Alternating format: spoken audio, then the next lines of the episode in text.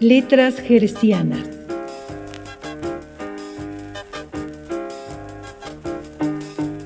Literatura para frecuencia inmoderada.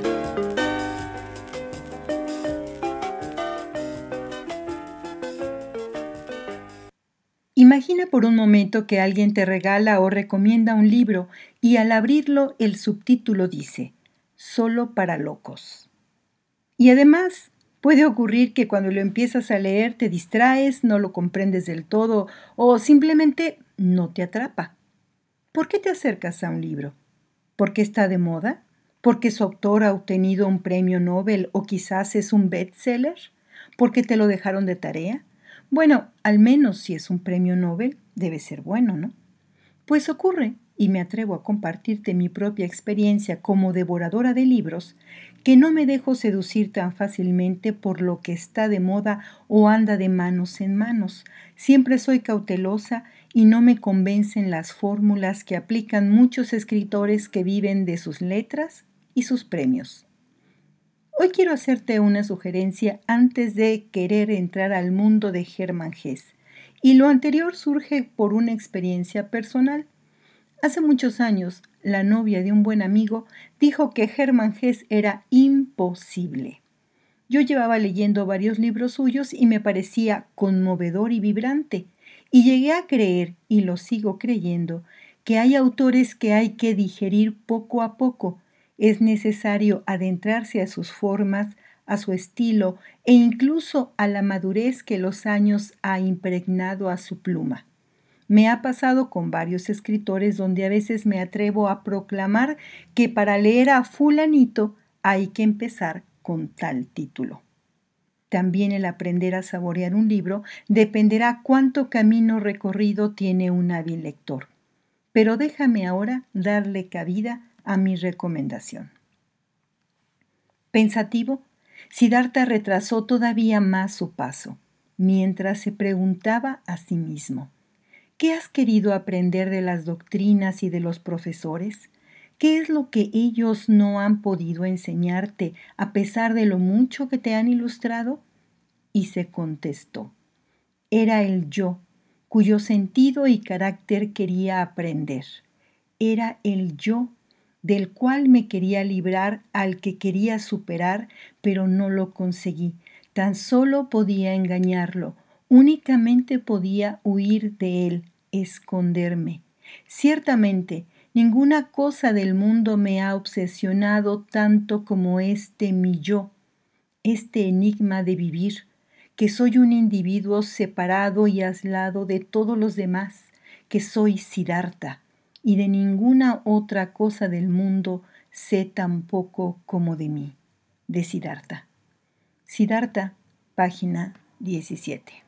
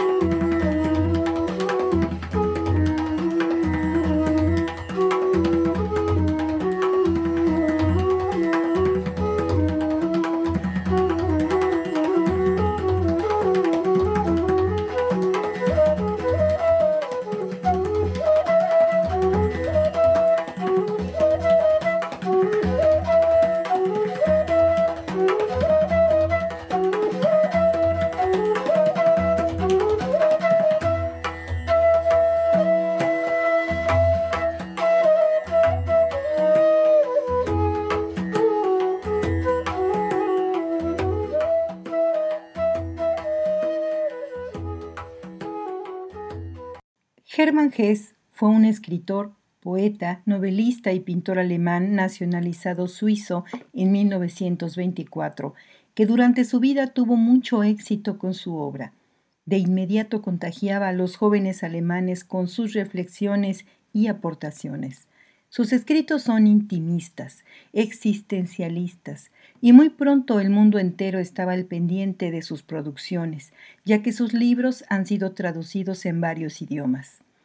En eso sí hay que tener cuidado. A veces hay que aprender a comparar en las distintas casas editoras quiénes son los más fieles en la interpretación del alemán. Basta que tengas a la mano dos volúmenes del mismo título y observes con cuidado la redacción. Tu intuición te llevará al más completo, que no siempre es el más accesible. Traducir con palitos y bolitas la obra de Hess es de meritarlo. En 1946 recibe el premio Nobel por su importante obra literaria. Entonces, ¿con qué te sugiero empezar para leer a Hess? La respuesta es obvia con Siddhartha.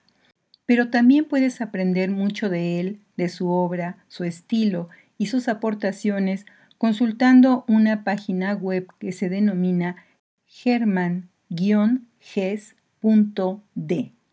Está en varios idiomas y te puede ilustrar mucho más que yo en estos breves minutos. Durante largo tiempo, Siddhartha había vivido la vida del mundo y de los placeres, pero sin formar parte de esa existencia. Se le habían despertado los sentidos que adormeció en los ardientes años de Samana. Había probado la riqueza, la voluptuosidad, el poder, no obstante durante mucho tiempo permaneció siendo un Samana dentro del corazón. Se dio cuenta de ello la misma Kamala, la inteligente, la vida de Siddhartha seguía estando presidida por tres cosas, pensar, esperar y ayunar. Todavía la gente del mundo, los seres humanos, le eran extraños igual que él lo era para los demás. Siddhartha, página 29.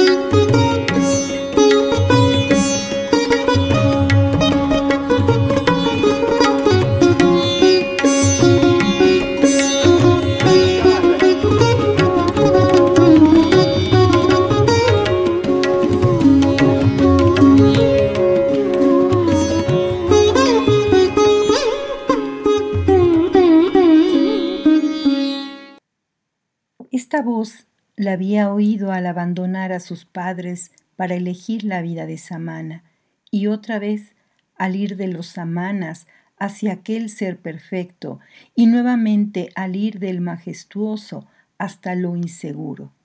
Contento con los pequeños placeres, pero nunca satisfecho, había pasado mucho tiempo sin oír la voz, sin llegar a ninguna cumbre.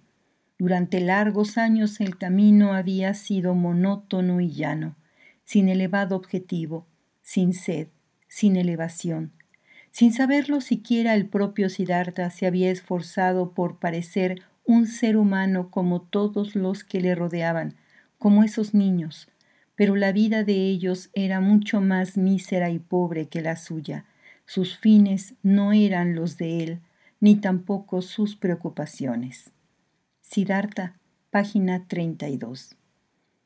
Ya que hayas leído Siddhartha, que te aseguro lo vas a disfrutar en una tarde tranquila con o sin café, puedes acercarte a Bajo la Rueda o lo que se denomina como su ruta interior que reúne tres textos, para después llegar a Demian y poder concluir con el lobo estepario, ese libro que es solo para locos. Hay muchos otros escritos suyos que pueden mediar entre Siddhartha y el lobo estepario.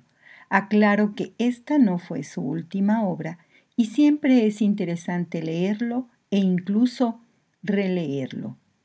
Referencias: Germán Hess, Siddhartha, versión digital en PDF y en el espacio musical canción tradicional india con el dúo Sarasvati y Ragamala con Ravi Sankar.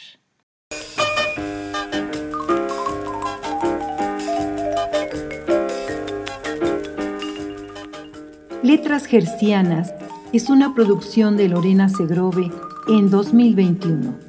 Escríbenos onda irreversible arroba gmail.com